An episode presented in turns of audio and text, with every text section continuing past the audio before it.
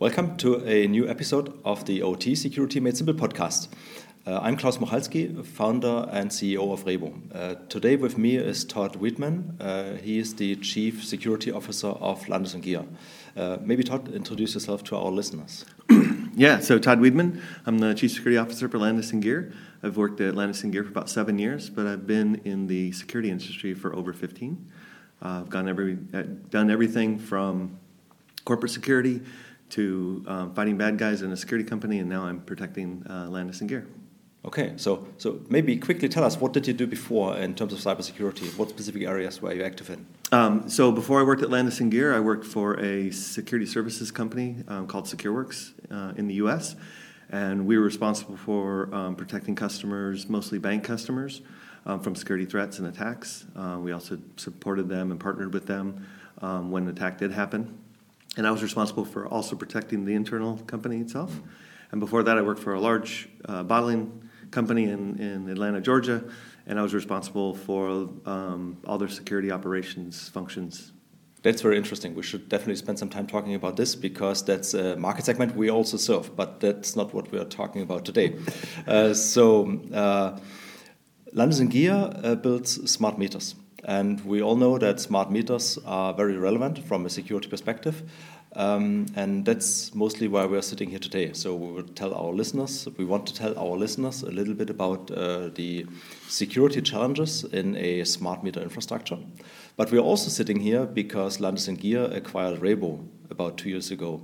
Uh, maybe tell our listeners a little bit uh, about this. So from your perspective as security officer, uh, what was the rationale behind acquiring a uh, startup company dealing with OT security from Germany? so, well, let me start with uh, why we looked at security. So, um, Landis & Gyr has been in the in the meter business for a very long time, um, and as we look forward to where this the space is going, um, smart meters is really turning into smart infrastructure. Mm-hmm and we see that there's going to be a lot of systems that uh, edge systems that are going to be playing in this space going forward. And um, today we do uh, a really good job at protecting and defending the, the smart meter infrastructure.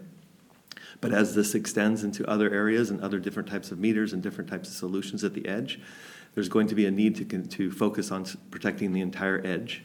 And we see this as a, something that we are very much able to um, take our knowledge of today and be able to extend that into that edge piece. We also think that the threat landscape is changing. In the past, the thought was is that the smart meter and the meter would be the, be the avenue of attack. And we see that that's switching to more of an attack of the control systems that are managing these devices, these edge devices. And we also have had experience um, in managing head end systems for a long time, and we feel that that knowledge and understanding can help the industry um, and our customers in how they protect this overall edge piece. And the one piece that we went, didn't have a lot of knowledge in was the substation and the, the network piece between the substations. And so, looking at um, opportunities, we found Rhebo as somebody that could come in and fill that gap. And so now we feel with the current environment, we have um, a full focus from the entire distribution side of things, all the way from the subsystem down to the edge devices. Okay, that's very interesting. So uh, you're saying that even for a company that for many years has been squarely focused on building smart meters, uh, security is not only related to smart meters anymore, but goes way beyond because the infrastructures become more complex. Um, so, especially for our German listeners, listeners, we have this famous book Blackout, which we keep talking about for, have been keeping talking about for I don't know at least ten years. I'm, I don't remember when it was released, but I think it must have been ten or twelve years ago.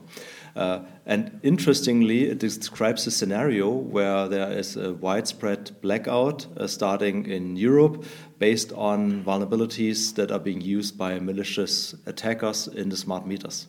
So, from an expert in this field, uh, is this a scenario which is still valid? Uh, uh, so, it was at the time uh, by many experts seen as a valid scenario. So, how is it from your perspective? So, so the challenge of attacking a smart meter is, is you have to attack a lot of them.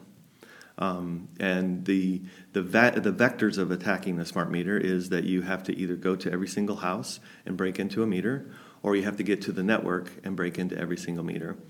Um, in the scenario in the book, if I remember correctly, at the end of the day, they basically broke into the firmware and had a firmware bug that was planted in, which allowed them to control many of the meters, um, which is a potential valid scenario.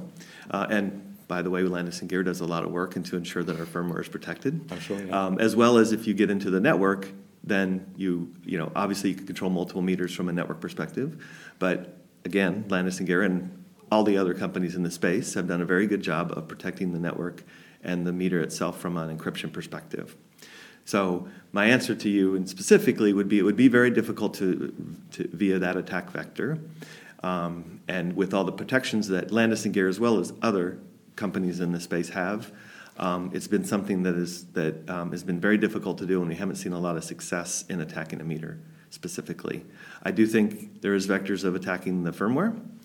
I also think, as I mentioned before, attacking the, the control systems that are the systems that manage all those devices is where the, the focus really needs to be from a protection perspective. Right. So w- this would be my follow-on question. So I understand that uh, the attack vectors targeting the meters directly, uh, they have been in the focus of all the companies pretty much. So uh, although there is probably always a, a small risk remaining, uh, that's pretty unlikely. Uh, so and, and, I also understand we talked about this how the market has developed away from just a smart meter infrastructure all the way to a smart grid infrastructure, so to say.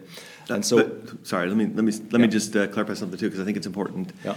Um, uh, it's very important that we protect the meter, and it's very important that we protect the network. Right. Today we do that with encryption, majority of it encryption. So we encrypt everything, we ensure that everything's protected, and we have some visibility.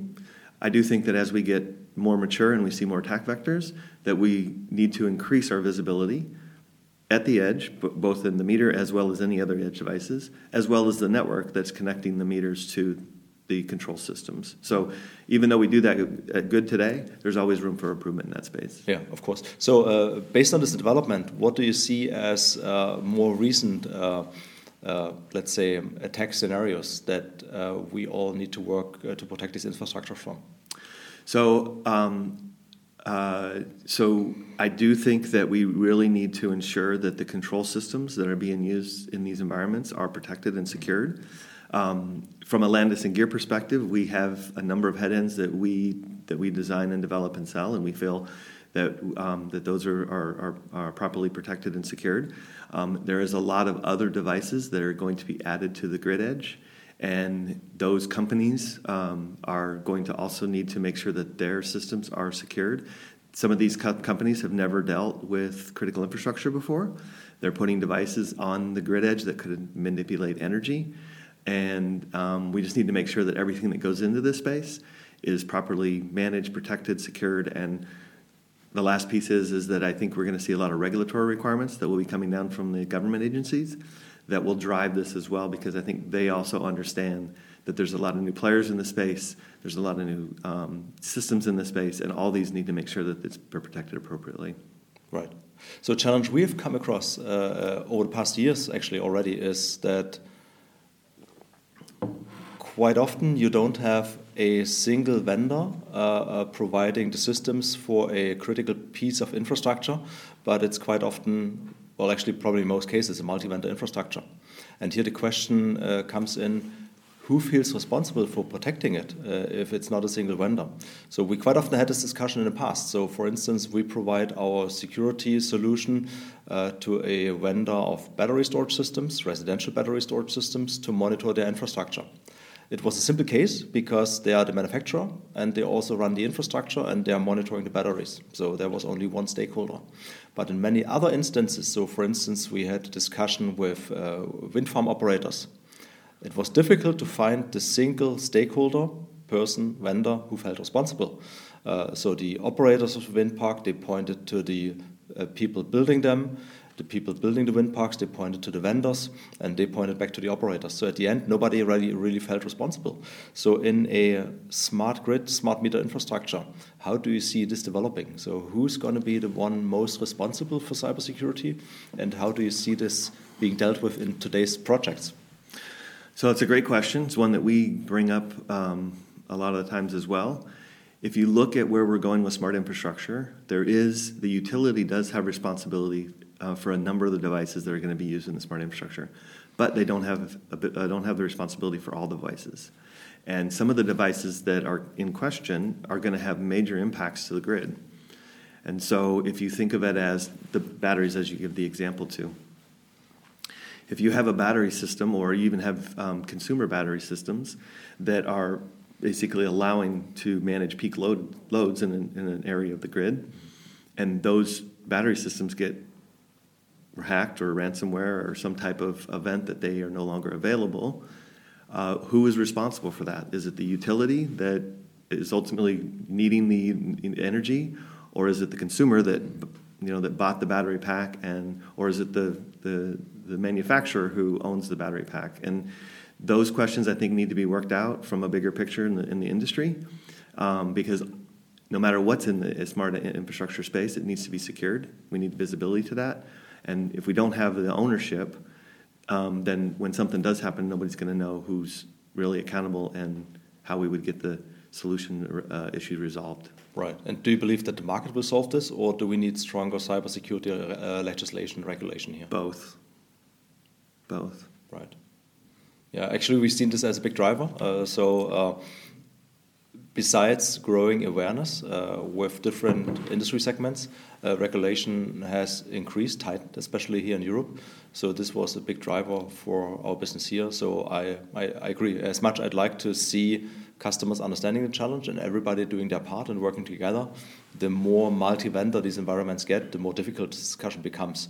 And so the more important it is that we have a sound regulatory framework. And we've seen this uh, particularly here in, in Germany, uh, where the regulation is based on a NIS directive, that the uh, regulations, the laws, uh, the text in the laws is becoming more and more technical, which was a surprise at first, but this is probably one of the reasons, because they need to be technical and need to be specific. Uh, so let's turn a little bit, uh, maybe at the final part of this podcast, to our cooperation. So Rhebo provides a solution to do network-based monitoring in OT infrastructures. Uh, so as you said, we're monitoring substations and control systems, uh, but also endpoints, industrial IoT devices. So from your perspective, uh, uh how does it uh, go together? Uh, so which gaps can a solution like Rhebo's close in helping providing security not only to smart meter infrastructure, but to a wider smart grid? Yeah, so um from Landis+Gyr perspective, we see that we there needs to be a full solution from just the on the distribution edge space, right? So to the substation to the edge. Um, Rhebo does a really good job of filling the gap on the substation, the network and OT space, and we're starting to get into this, the IoT side of things as well with the Rhebo piece.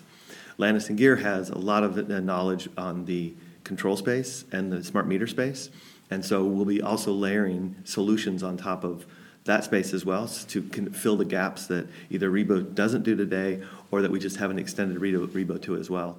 And then on the edge perspective, there's a lot of changes coming with, um, with smart meters. They're becoming more grid, grid edge intelligent meters, which means that we can do things ex- actually on the grid edge that we couldn't do in the past. But it also means that there's more processing there, there's more things going on.